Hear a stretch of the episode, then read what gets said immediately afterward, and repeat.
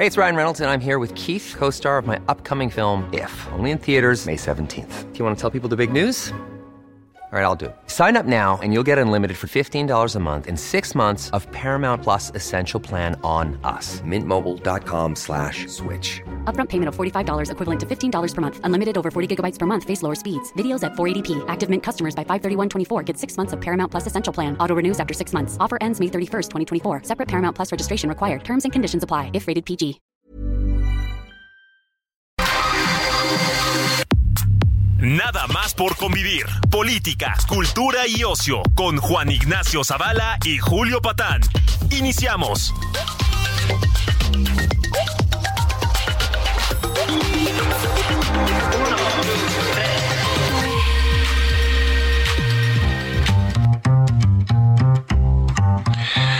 ¿Qué pasó? Bendiciones. ¿Cómo están, sobrinas y sobrinos? Aquí su tío Julio Patán en un domingo de nada más por convivir. Para que vean la, la ética de trabajo que nos distingue en este lugar. Estamos rigurosamente en vivo. Una hora en la que, pues no sé, la gente, la gente normal está, pues, caguama en mano, taco de barbacoa en la mano izquierda o lo que ustedes quieran. Pues aquí se chambea. Y fíjense que no solo aquí se chambea, sino que arrastramos a nuestras miserias a personas que de por sí están muy ocupadas en esta vida. Circula mm, eh, ya, por lo que tengo entendido, está aquí en mis manos, en librerías, un, eh, un librito, pero que es un librito que tiene muchas cosas adentro, que se llama La democracia no se toca. La democracia no se toca. Lo firman Lorenzo Córdoba y Ciro Murayama, Ciro Murayama y Lorenzo Córdoba. Y ya les decía, es un libro que es muchas cosas. Em, es una muy clara, muy necesaria, muy elocuente, vamos a decirlo así, radiografía del INE, el Instituto Nacional Electoral. Em, creo que es muy importante que todos entendamos lo que significa esta institución para nuestro país y aquí queda muy claramente expuesto. Es también un, eh, un libro de historia en una buena medida, es la historia de nuestra pues muy joven democracia, es la incluso en cierto sentido la historia de la democracia que en el planeta Tierra, vamos a decirlo de esta manera, es un manual es un manual, la democracia no se toca. Bueno, les decía, aquí arrastramos a la gente a nuestras miserias, a pesar de que mm, están jugando los Pumas. Está por aquí el consejero electoral, Ciro Murayama. ¿Cómo estás, Ciro? Hola Julio, qué gusto estar contigo. Bienvenido, bienvenido. Y también el consejero presidente Lorenzo Córdoba, otro que tiene bastante chamba. Lorenzo, ¿cómo estás? Un gusto saludarte, Julio, que y también Puma, por cierto. Ah, pues ahí lo tienen ustedes. Es que además eh, son, son producto de la Universidad Nacional, como yo, nada más que ellos sí son un buen producto. Este, yo no, este, yo soy un, fui siempre un desastre académico, pero eso no es culpa de la UNAM, sino mía. Bueno, les decía, voy a empezar contigo, contigo, Ciro. Este, la democracia no se toca. A ver, creo que es un libro sobre dos, ahí tienen el rugido universitario, sobre, vamos a llamarlos así, dos bichos raros, ¿no? Uno es la democracia, la democracia que es eh, relativamente reciente en el planeta Tierra y muy reciente en México, pero sobre todo el INE. A ver, Ciro, eh, hablan ustedes en el, en el libro de el caso tan contrastante del, eh, digamos, el proceso electoral en Inglaterra, ¿no? Puedes llegar y con una fotocopia literalmente poner tu voto dando tu nombre sin una identificación ni siquiera remotamente parecida a nuestra identificación INE, como le llamamos, ¿no? Es decir, es un bicho raro el INE por la sofisticación, en el mejor sentido, ¿no? De sus eh, procedimientos, por la cantidad de responsabilidades que tiene, por la tremenda vigilancia ciudadana a que está sometido. Es rarísimo. ¿Hay algo parecido? ¿Hay algo de dimensiones similares en el mundo, Ciro? Pues mira, lo dices bien, nosotros tenemos un sistema electoral muy peculiar que viene de nuestra historia, es decir, eh, es fruto de la evolución y así como las plantas y las especies te explican por su evolución y dices, ¿y esto por qué tiene espinas? Porque si no se lo hubieran comido y no existiría la especie. ¿Cómo se construyó la democracia mexicana? Pues contra fraudes electorales, contra la alteración del voto ciudadano, a diferencia de lo que ha ocurrido en Inglaterra, donde nunca se ha hecho un fraude electoral y entonces la gente llega sin identificación, dice yo me llamo fulano de tal, vivo en tal lugar y aquí voy a votar y lo dejan votar, son unas urnas totalmente opacas, incluso metálicas o de madera, no ves lo que tiene dentro. Aquí, como existían las llamadas urnas embarazadas, que antes de que empezara la gente a sufragar ya traían su carguita de votos marcados a favor del partido oficial, pues es necesario usar urnas transparentes, que cada ciudadano se identifique con su credencial infalsificable para que nadie pueda votar dos veces y nadie sea excluido del sufragio. Entonces, nosotros tenemos una democracia que justamente se construyó contra la autoritaria picaresca mexicana de la trampa electoral, digamos, ¿no? Absolutamente. Y, lo que me lleva, Lorenzo, a el siguiente tema. Se, mm, se, habla mucho, Lorenzo, del... Hola, hola. ¿Andan por ahí? Sí, yo aquí estoy, aquí estoy, aquí estoy. ah, bueno. Oye, Lorenzo, se habla mucho del em, el precio, yo diría más bien el costo de la democracia mexicana, ¿no? Que es cara la democracia mexicana. Bueno, yo de entrada diría que qué bueno que paguemos ese precio en última instancia, ¿no? Pero más allá de, más allá de esto, es tan cara. Tú, Ciro y tú ponen el ejemplo de la democracia gringa. La democracia gringa, Lorenzo, si, recuerdo bien, nos sale, sale 30 veces más cara que a nosotros. Y a ver, es una democracia impugnadísima. Pues acabamos de ver el desastre cuando trataron de sacar a Trump de ahí, ¿no? Sí, sin duda, Julio. Mira, a ver, eh, yo creo que las democracias, la democracia cuesta, pero cuesta más no tenerla, porque eh, las libertades y los derechos eh, políticos, su ejercicio libre, pues no, no tiene precio, déjame decirlo de esta manera. Esto no significa que tengamos que tirar el dinero, ni mucho menos. Pero también es cierto que nuestra propio, nuestro propio sistema democrático tiene una serie de características que precisamente para tratar de inocular, como decía Ciro, esa historia de fraudes, eh, para tratar de construir confianza. Eh, hablabas de, hablaban de Inglaterra y del caso mexicano. Bueno, en Inglaterra los sistemas el, sistema electoral está fundado en la confianza. En cambio, en México tuvimos que remontar la desconfianza. Nuestro sistema electoral es una especie de conjunto de vacunas para inocular la desconfianza eh, y construir elecciones creíbles en ese contexto. Y eso tiene un costo.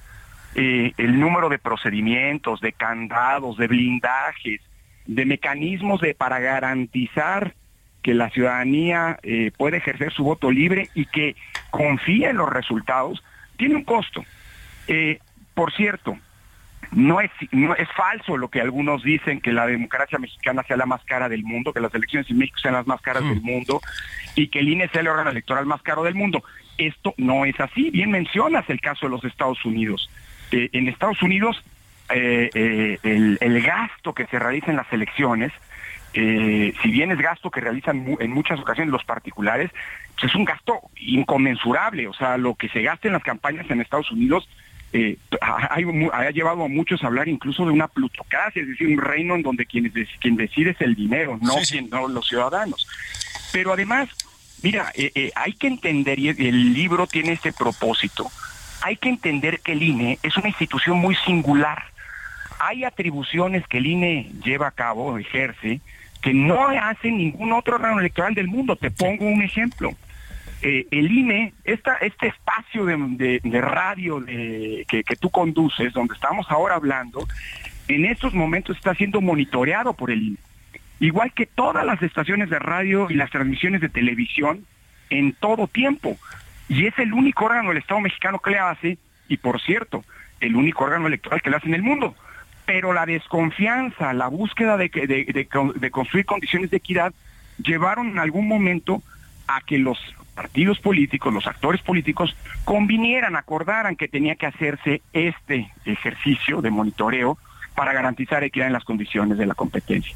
Entonces, primero, eso que el INE sea el más caro del mundo, Y, y segundo, el costo de nuestro sistema electoral es el resultado de la desconfianza endémica que tuvimos que remontar, producto, por cierto, una desconfianza bien ganada a pulso, ¿eh? con los fraudes del pasado, para que pudiéramos eh, tener elecciones confiables hoy.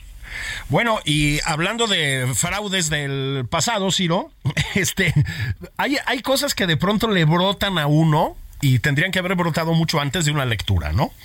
En em, el año 88 tuvimos un escándalo por un presunto fraude electoral, efectivamente, cuando no teníamos un INE ni un IFE, teníamos una Comisión Federal Electoral a propósito, digo que a uno le brotan revelaciones de pronto la lectura porque me di cuenta que tiene las mismas siglas que la que la mm, eh, que la CFE actual, digamos, y además Comisión Federal de Electricidad. que la Comisión Federal de Electricidad y además hay algunos nombres ahí coincidentes, pero bueno, eso es lo de menos. Hablan ustedes, Ciro, y creo que es uno de los protagonistas de este libro a veces explícitamente y a veces no tanto, del ogro filantrópico. Tengo la sensación de que no estaba tan muerto, ¿verdad? Hola. Sí, Julio, claro.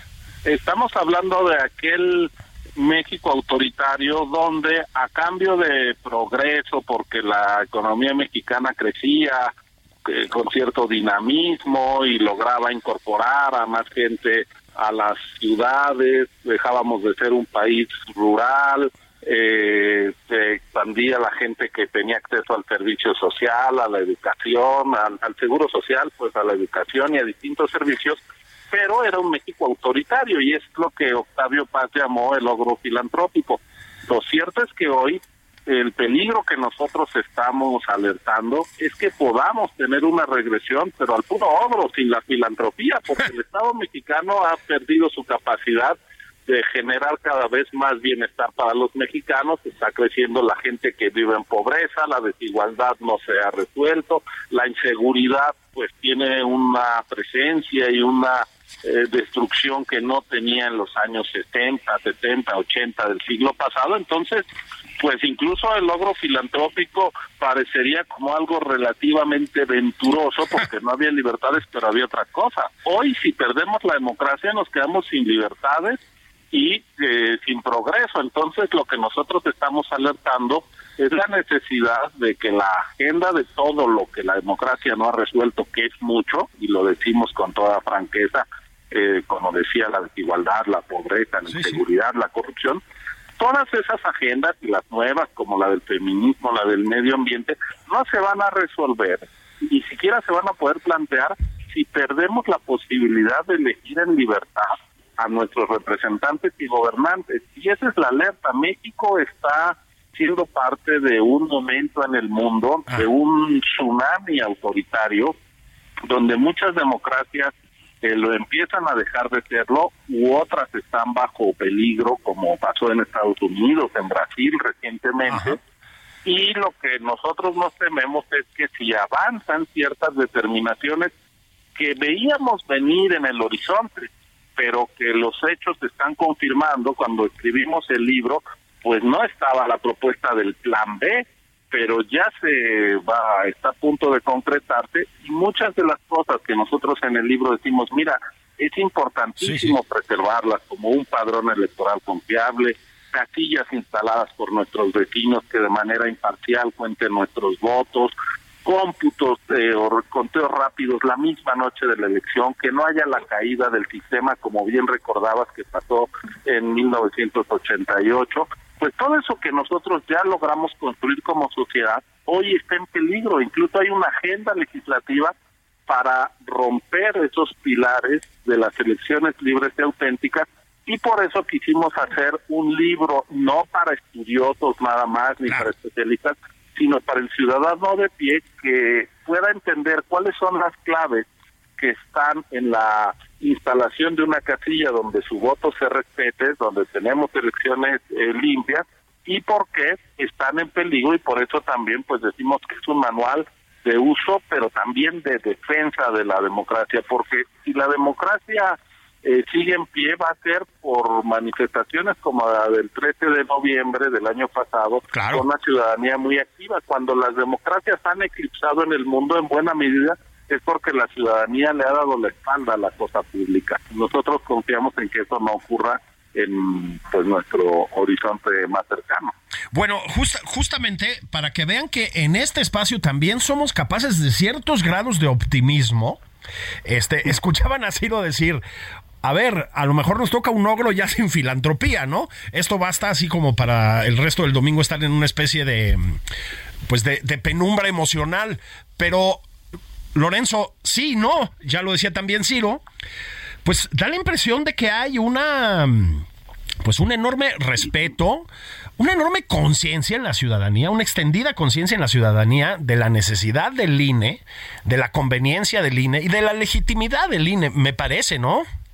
Absolutamente, Julio. Mira, eh, yo creo que eh, es, es muy importante y esa es la lógica que está detrás de la reconstrucción histórica de, cómo construimos nuestra democracia, eh, que, que, que, el proceso, digamos, que el salir del autoritarismo y pasar a un régimen con todos los problemas que se señalaban todavía, los pendientes, eh, la ominosa deuda histórica que desde la revolución se hizo y que todavía no hemos podido pagar con la sociedad, es decir, el de la justicia social, la justicia social, eh, pues la democracia ha sido una construcción de la ciudadanía.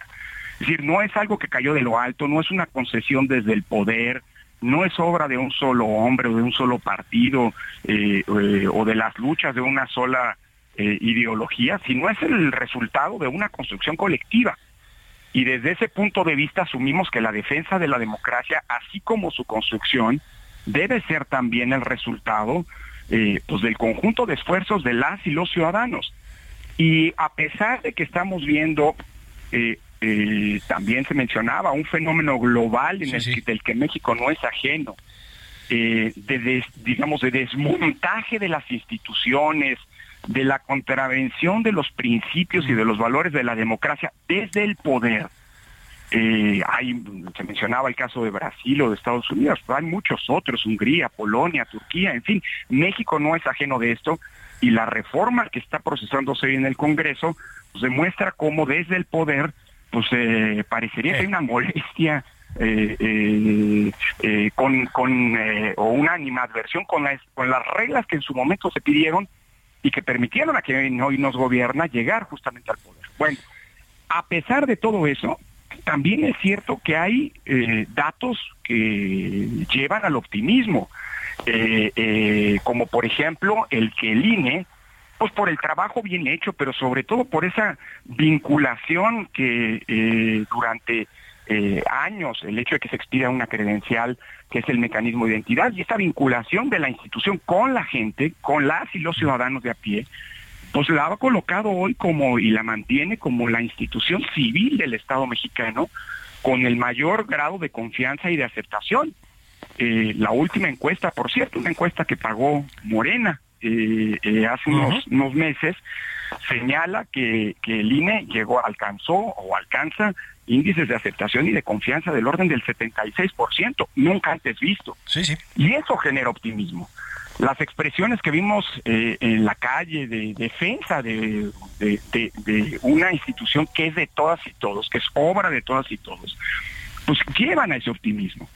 Y desde ese punto de vista, el libro sí eh, eh, mentir respecto a las preocupaciones que nosotros como autores y muchos otros tenemos respecto del futuro de la democracia, pues pretende justamente ser a partir de la explicación clara, eh, lo más llana posible de cómo eh, construimos la democracia e imaginar incluso qué pasaría si perdemos eh, las garantías para el voto libre que hoy tenemos, pues es una especie de manual para entender, pero para también defender y contribuir así a eso que es lo único que va a salvar a la democracia frente a los nubarrones que la quejan. Las y los ciudadanos, ellos son los verdaderos defensores de la democracia y con este libro queremos darle más herramientas para enfrentar pues los tiempos duros, ¿no? Este, sí, sí. que nos llevan al pesimismo al que hacía referencia. Pero creemos que no es la primera batalla que gana la democracia y esta debemos ganarla también, ¿no? Estamos platicando con Lorenzo Córdoba, con Ciro Murayama, que tienen un libro nuevo, está recién salidito del horno, circulando por librerías. La democracia no se toca. Ya les decía yo, es un libro que es una en el mejor sentido, una radiografía del INE, de sus responsabilidades, de su estructura, de sus procedimientos, quiero ser muy incisivo en esto, de la tremenda vigilancia ciudadana que tiene siempre encima. Vamos a tener que hacer pausa porque ya saben que alguien tiene que pagar los salarios en este espacio, pero voy a seguir abusando de la gentileza de Ciro y de Lorenzo, de Lorenzo y de Ciro un ratito después de esta pausa veloz. Ya luego los dejo que se vayan a ver el juego de los Pumas. Como le decía yo a Ciro, lo que pasa es que yo le voy al Cruz Azul y francamente a estas alturas prefiero chambear. Este, esto es nada nada más por... Sí, va, ganando ahorita el Cruz Azul, pero todos sabemos que estos son alegrías efímeras, ¿no? Este, estamos ganándole 1-0 al León, si, si les interesa saber. Ciro Lorenzo, no tardamos, resistan, ya casi terminamos. Aquí estamos. todo gusto, Julio. Muchas gracias. Esto es nada más por convivir. Sobrinas, sobrinos, venimos en un pestañeo.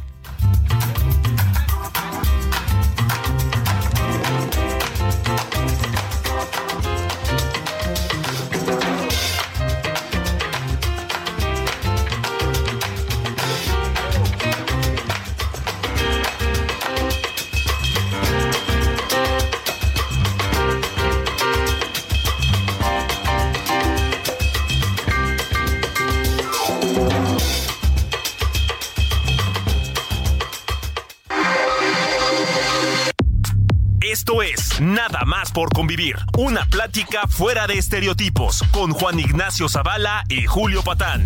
Regresamos.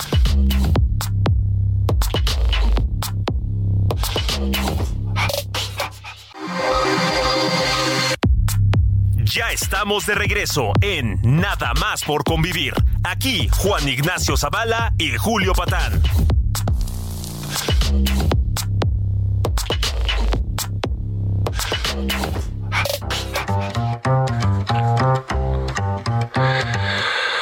Estamos de regreso nada más por convivir. Soy Julio Patán, estoy platicando hoy, hubiera dicho un maestro mío, sobre el mundo y otros temas.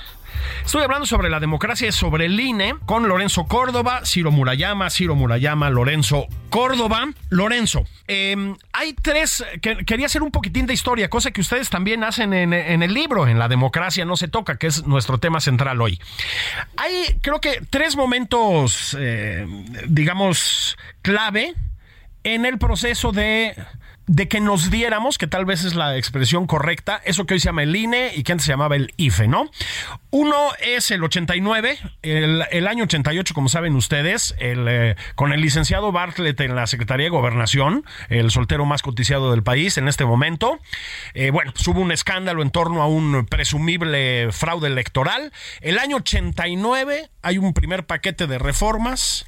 El 94, Lorenzo, a ver si estás de acuerdo, viene un segundo punto definitivo en estas reformas que culminan en el 96 cuando por ejemplo, la Secretaría de Gobernación ya no tiene nada que ver con el órgano electoral. Son esos los tres momentos cruciales, ¿verdad? De la formación del hoy INE. Bueno, y está justamente, yo agregaría el, el 2007 cuando se estableció el nuevo modelo de comunicación política y finalmente 2014 con el tránsito del IFE al INE. Pero creo que tiene razón. Mira, yo creo que nuestra transición hay que entenderla como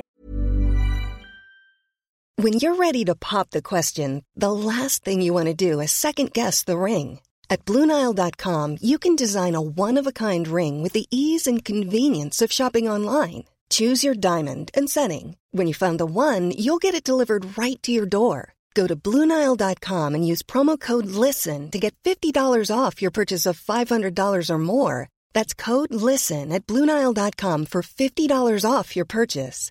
Bluenile.com code LISTEN.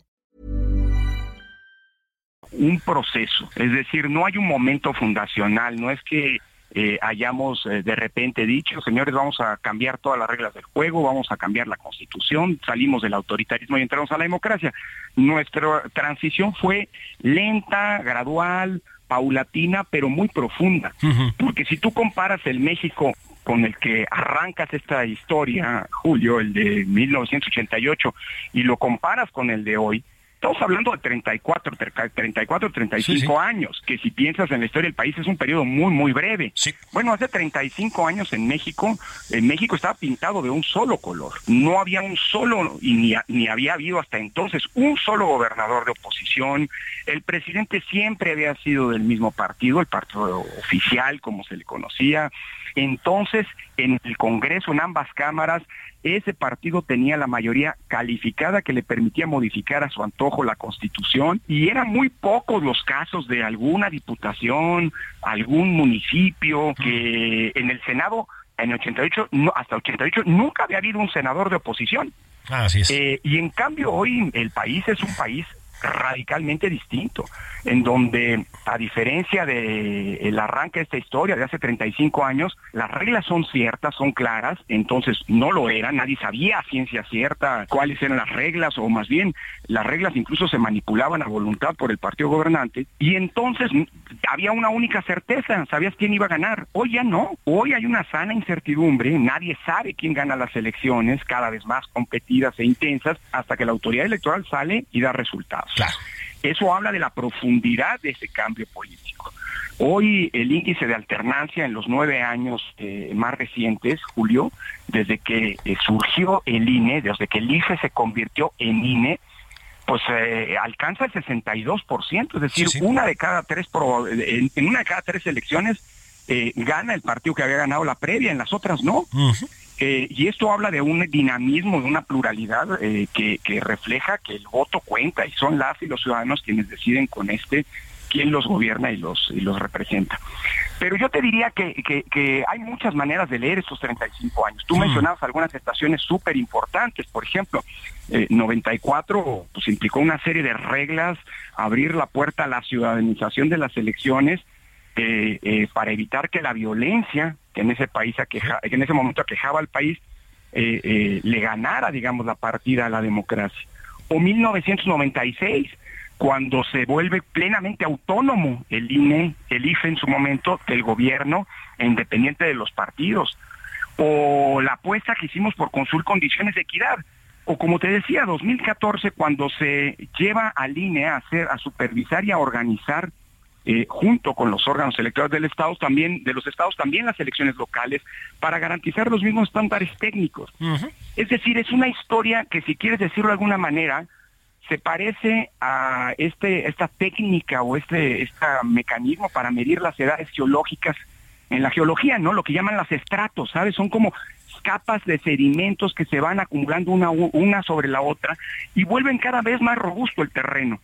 En ese sentido, pues la democracia también fue poco a poco evolucionando, volviéndose más fuerte y permitiendo cada vez más libertades y garantías para los derechos políticos de los ciudadanos. Fíjate, Ciro, decías hace rato con mucha razón, eh, México pues no es ajeno, digamos, a una oleada eh, pues de, derrotas de las democracias, derrotas parciales y a veces no tan parciales, ¿no? Este, eh, primero Venezuela, desde luego Nicaragua, ¿no? Este, yo diría Rusia, un poco antes, bueno, Turquía, ya lo comentaban, o sea, tenemos un problema en el planeta Tierra y uno se queda con la sensación de que si la democracia padece también siempre, ¿no? Tal vez por su naturaleza, eso es un poco la pregunta, de una preocupante fragilidad. Luego hablabas de este llamado plan B, y pues uno lo ve y dice, híjole, mano, es que ese sí es un golpe mortal, ¿no? ¿Es tan frágil la democracia, Ciro? ¿O nos vas a poner más o menos optimistas? Mira, yo creo que es frágil, pero tiene hoy un respaldo ciudadano mayoritario, es decir, nadie en México está planteando que haya una forma de llegar al poder que no sea a través de las elecciones. Este es un consenso básico, creo que es el principal capital democrático, pero, a ver, la fragilidad de las democracias, incluso el ocaso de algunas de ellas, eh, se está debiendo ya no a golpes de Estado externos como ocurrió en América Latina en los 70 del siglo pasado, sino que lo que estamos viendo son democracias que son dañadas desde dentro, es decir, por gobiernos que ganan elecciones democráticas y ya desde dentro del sistema democrático empiezan a atentar contra otras piezas clave de la democracia que es poder acotado, división de poderes, contrapesos, presencia del poder judicial, de organismos autónomos, y eso es lo que justamente ahora se está tratando de dañar, es decir, eh, la nueva ola autoritaria tiene como una característica de enfermedad autoinmune, surge desde dentro de la democracia y a veces es en nombre de la democracia que se está atentando. En América Latina hemos visto muchos intentos de reelección eh, y el regreso de presidencias de muchos años, como está pasando ahora mismo en Nicaragua, eh, basándose en figuras plebiscitarias para permitir la reelección sin fin. Entonces, eh, estamos entre una nueva ola de autoritarismo, pero cuyas consecuencias son las mismas, que es impedir que la ciudadanía en libertad elija sus gobernantes y que esos gobernantes no solo surjan de procesos limpios, sino que se sujeten a las reglas de la democracia una vez que están en el poder. Y eso es lo que está en riesgo en México, es decir, eh, que ahora eh, lo que estamos viendo es un intento por contaminar lo que podemos llamar el ecosistema democrático, la independencia del Poder Judicial, esta pretensión de que el legislativo apruebe lo que dice eh, el, presidente sin mover una sola coma a las iniciativas, renunciando a su deber de representación de la pluralidad y de contrapeso al Ejecutivo.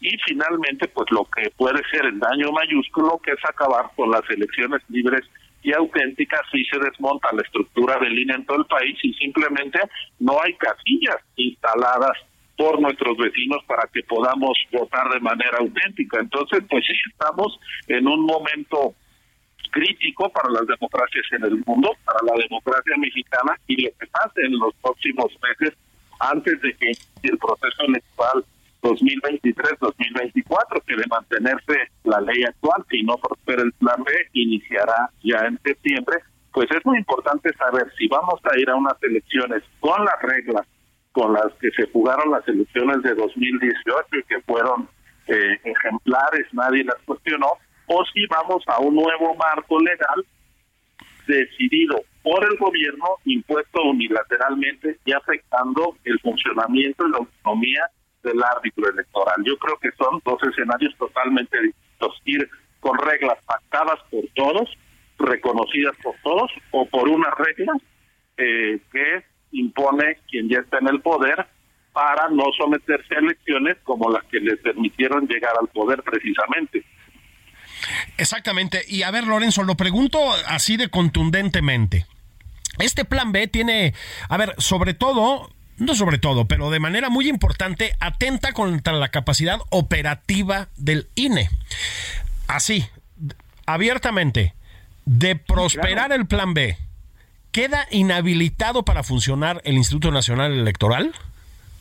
Pues mira, queda muy maltrecho, queda mutilado, Julio, eh, eh, y con un enorme riesgo de que su capacidad operativa no nos permita tener no digo elecciones como las que conocemos y que nos han dado paz eh, social y gobernabilidad democrática en los últimos años, eh, ese periodo de alternancia al que hacíamos referencia, sino incluso que haya elecciones, eh, que se instalen casillas, las casillas que deben instalarse, que se instalen en los lugares en donde deben instalarse, que se integren por la, las y los ciudadanos que fueron sorteados eh, y, que la ley mandata, que son los responsables de recibir y contar los votos de sus vecinos, que estos no estén debidamente capacitados y que consecuentemente se ponga en riesgo incluso el cómputo preciso de los, de, los votos emitidos.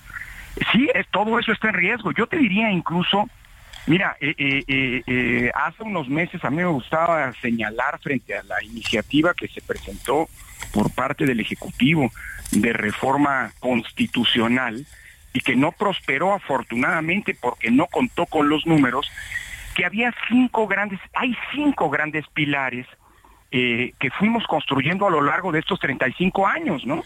Eh, de los que hablábamos también hace un rato.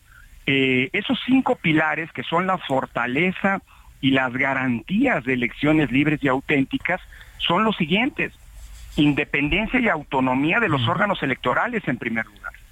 En segundo lugar, un servicio profesional electoral fuerte, robusto, muy sólido, El eh, servicio profesional electoral es probablemente, eh, y yo creo que por mucho, el mejor servicio civil de carrera del país.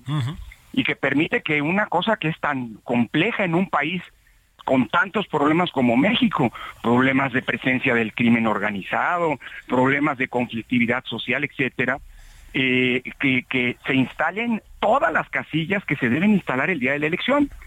Eso es gracias a ese servicio profesional electoral.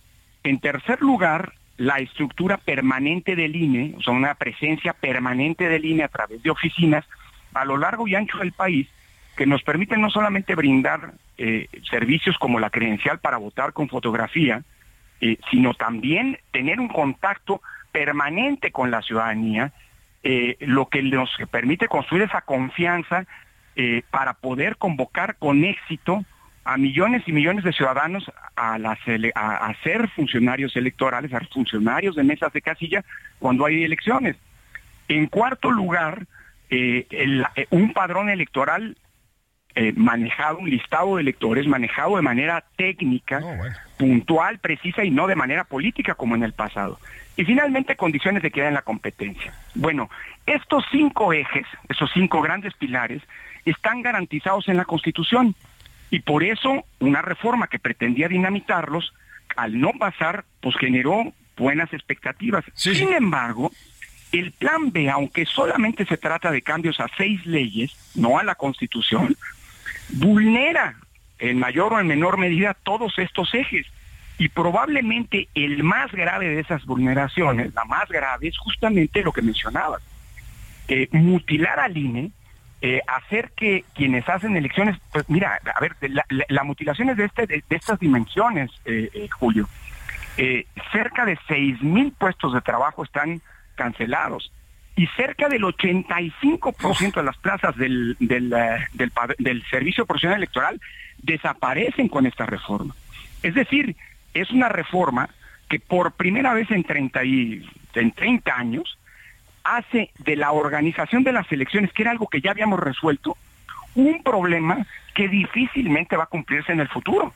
Por eso tiene razón Ciro cuando se dice que es indispensable por eso este libro es eh, un manual, pero también un llamado a comprender y a defender la democracia, eh, pues para que no permitamos que las elecciones que eran un problema hace 30 años y que ya dejaron de serlo, vuelva una vez más a ser un problema con el que tengamos que hacer las cuentas. Imagínate si además de la pobreza, la desigualdad, la corrupción, la impunidad, la violencia, ahora resulta que hacer elecciones es una bronca que no podemos resolver.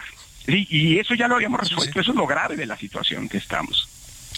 Fíjate, Ciro, que... Mm, a ver, cuando hablamos de elecciones, de órganos electorales, etcétera, etcétera, etcétera, pues sí, vemos, y está bien, ¿no? Así tiene que ser, figuras pues que tienen que tener un protagonismo público. Lorenzo, tú mismo, pues tienen que pronunciarse, tienen que estar ante los medios. Vemos a tremendos académicos involucrados en los debates y en las discusiones. Vemos políticos conocidos por buenas y en general más bien por malas razones tocando estos asuntos. Pero ustedes le dedican un espacio, yo creo que muy necesario, a una figura que creo sin demagogia, en serio.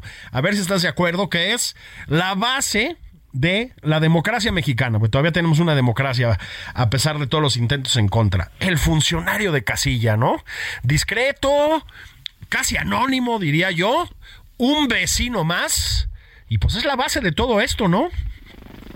Totalmente de acuerdo, Julio. Mira, realmente el INE lo que hace es ser un facilitador de las elecciones ciudadanas, porque a diferencia de lo que ocurre en otros países donde son los servidores públicos, los empleados de gobierno quienes colocan las casillas.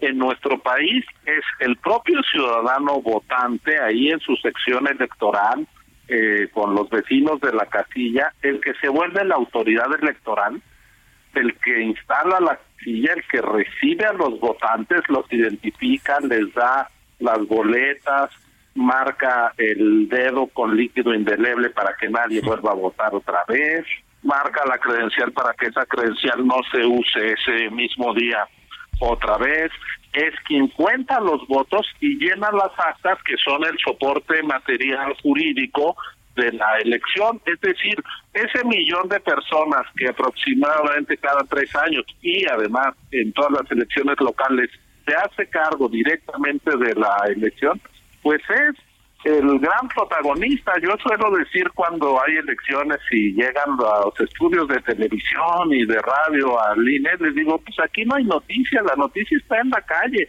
está en esas cada una de las 165 mil casillas donde los ciudadanos aceptaron ser el funcionario de casilla y donde sus vecinos están votando. Entonces, ese modelo que nos permitió eh, trascender las elecciones manipuladas por el gobierno es el que hoy está en riesgo. Por eso este manual justamente lo que trata de hacer es contar cómo habilitamos estas elecciones ciudadanas y eh, pues eh, advertimos que eso es lo que justamente está en riesgo.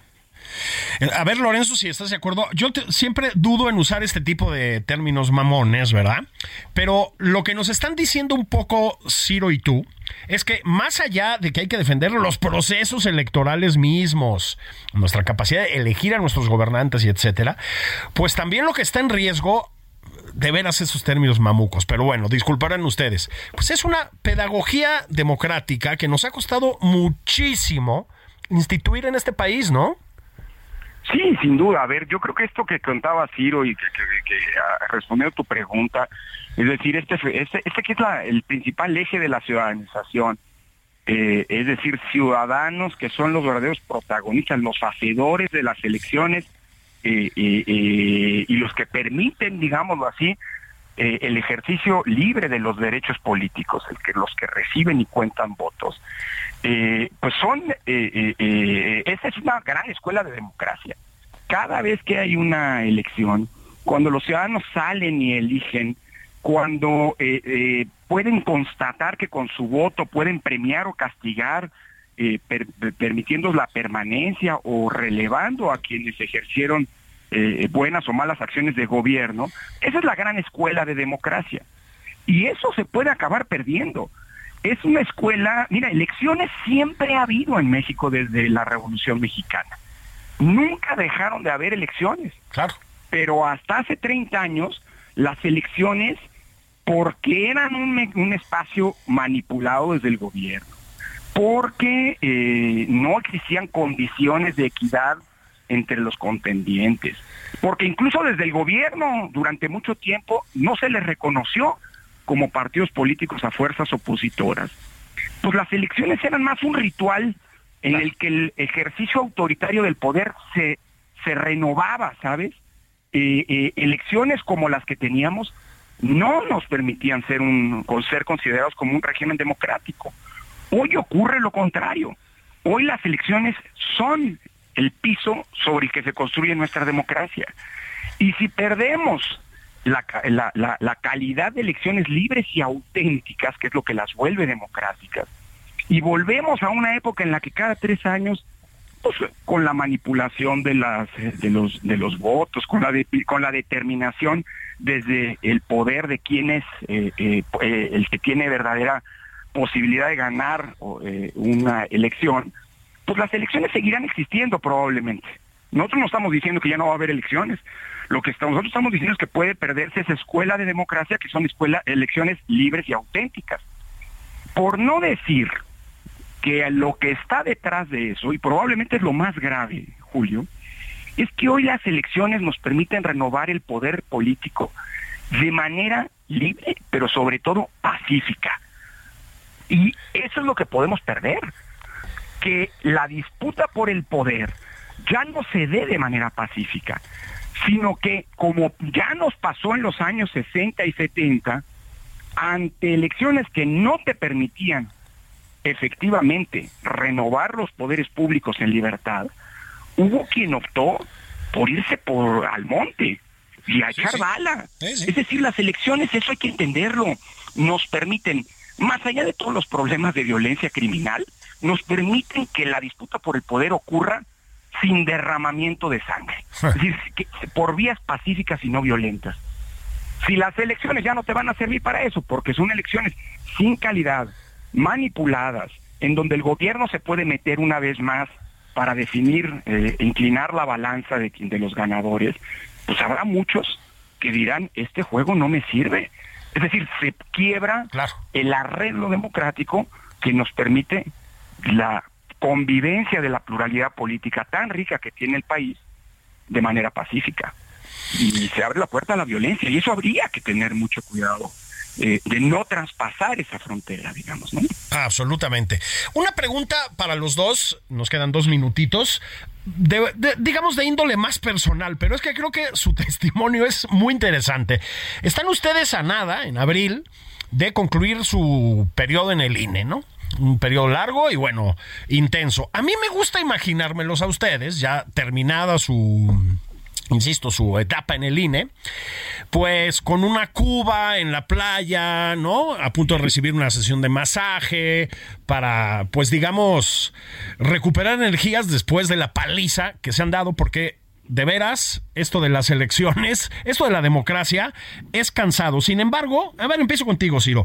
Me preocupa que luego esto se vuelve también, es que la adrenalina es la adrenalina. ¿No ves con un poco de vértigo tu, tu el final de tu periodo en, en el instituto, Ciro? Pues no, la verdad es que una de las ventajas que tiene estos cargos es que desde el primer día sabes cuándo se va a acabar, te vas preparando para eso, incluso pues ya se antoja ese atueto que tú decías, que será de unos días nada más, porque tanto Lorenzo como yo regresaremos a nuestras respectivas plazas a la UNAM a dar clase, a investigar, a continuar pues con nuestra vida académica, pero es una muy buena noticia que estemos terminando justo nueve años después, tal como estaba establecido en la Constitución, porque hay que decir que en los últimos años hemos sido objeto, digamos, de intentos de romper la renovación del INE, incluso que nos fuéramos, amenazas de juicios políticos, incluso denuncias penales desde el poder contra los consejeros cuando tomamos decisiones que no les satisfacían. Entonces el hecho de que terminemos el 3 de abril como estaba previsto desde el 4 de abril de 2014. Y aquí, perdón, sí. Esto fue Nada más por convivir, el espacio con política, cultura y ocio, con Juan Ignacio Zavala y Julio Patán.